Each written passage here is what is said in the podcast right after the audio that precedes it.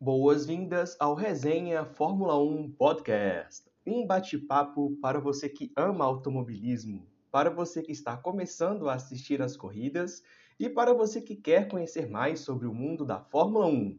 Eu sou Ian Magalhães e você está ouvindo o Resenha Fórmula 1 Podcast.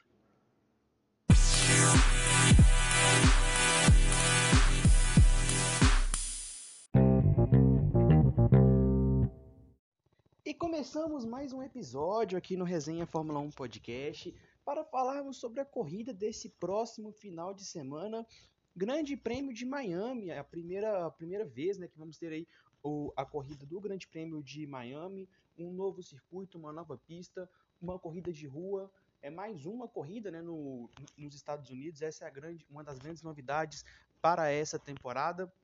Para a próxima temporada teremos três corridas no, nos Estados Unidos, então a Fórmula 1 crescendo bastante nos Estados Unidos, relembrando também tempos do passado, né, onde já, já existiram mais de um grande prêmio no, nos Estados Unidos.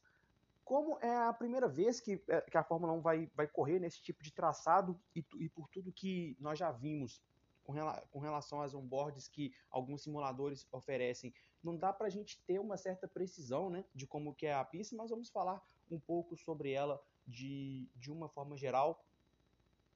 É uma, é uma pista ligeiramente, ligeiramente longa, né, 5.400 metros. É, o, o, no seu trecho ali de largada até a primeira curva não é, não é um trecho tão longo assim.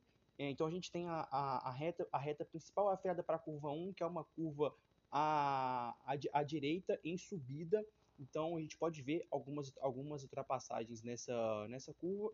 Então eles fazem a curva 1 para a direita, depois uma sequência ali de curvas passando pelas curvas 2 e 3, uma curva à esquerda e depois à direita. Eles vão vir pra, vão fazer um, uma, uma, pequena curva, uma, uma curva bem similar a uma bem similar à parabólica ali uh, de Monza. E aí eles vão chegar num trecho que é muito inspirado, e até os próprios construtores do circuito falaram isso, muito inspirado naqueles famosos trechos de S de Suzuka. Então, fazendo essa, essa curva 3, né, essa curva para, para, parabólica, eles vão vir para uma sequência ali de quatro curvas, passando pelas curvas 4, 5, pelas curvas 4, 5, 6 e 7, que, são, é que é um trecho bem sinuoso, né, de esquerda, de curvas de esquerda à direita, que vão lembrar bastante ali Suzuka. E aí essa curva 7 ela é um pouco mais uh, aberta, né, um pouco mais alongada, então, e é uma curva indecida também, então poder, dependendo de como que os pilotos chegarem, a gente pode ver uh, disputas lado a lado, uh, passando por essa curva 7 e chegando na curva 8, que é onde a gente já tem a primeira zona de detecção do DRS. São três possibilidades de utilização do DRS. Então, passando por esse trecho, um trecho reto passando pelas curvas pela curva 9 e da curva 9 até a curva 11 é um trecho de pé embaixo, um longo trecho de reta, aonde os pilotos podem estar utilizando, fazendo uso aí do DRS. Então devemos ver muitas ultrapassagens ali uh, na curva 11. Da curva 11, um pequeno de, um, um, trecho, um trecho de curvas de curvas bastante. algum uma, uma pequena trecho de curvas longas ali, passando pelas curvas 12 e 13. E aí vem o trecho talvez mais uh, perigoso assim, do, do circuito, em termos de curvas a 90 graus extremamente fechadas, passando pelas curvas 14, 15 e 16. São curvas bastante fechadas, vai ser bem interessante ver é, como que os pilotos vão fazer uh, esse, tipo de, uh, esse tipo de curva na, na corrida.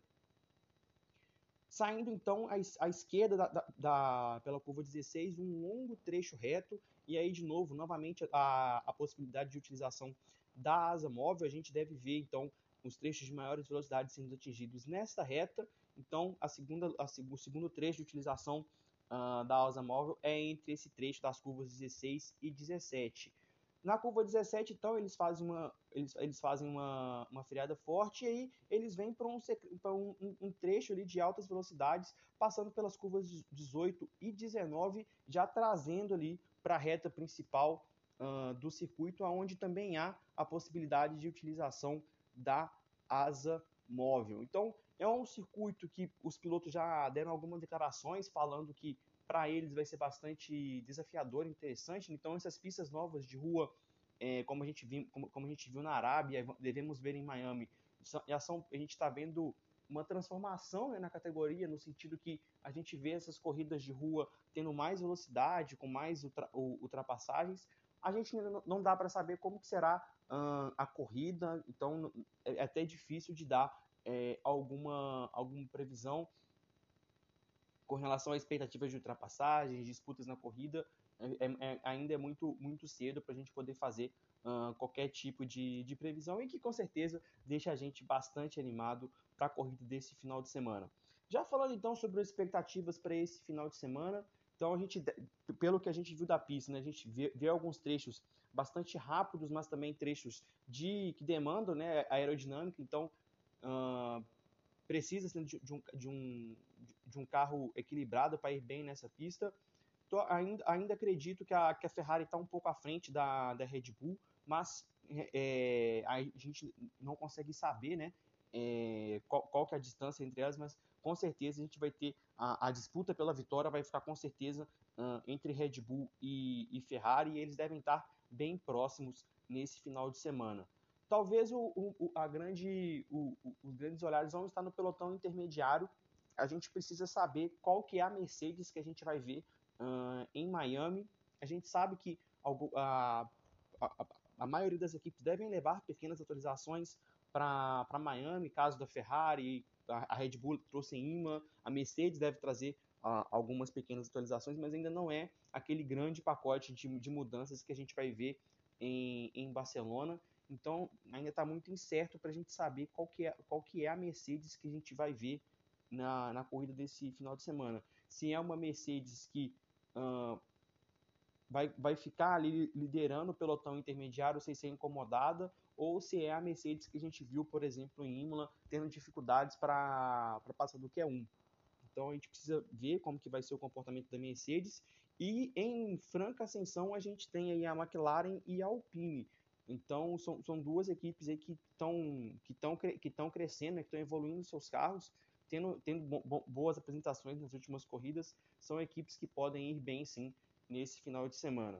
Pessoal, é isso. Eu espero que vocês tenham gostado desse episódio. Se você gostou, compartilhe com seus amigos nas suas redes sociais. Um grande abraço, fiquem com Deus e que tenhamos um ótimo final de semana de corridas. Esse foi o Resenha Fórmula 1 Podcast.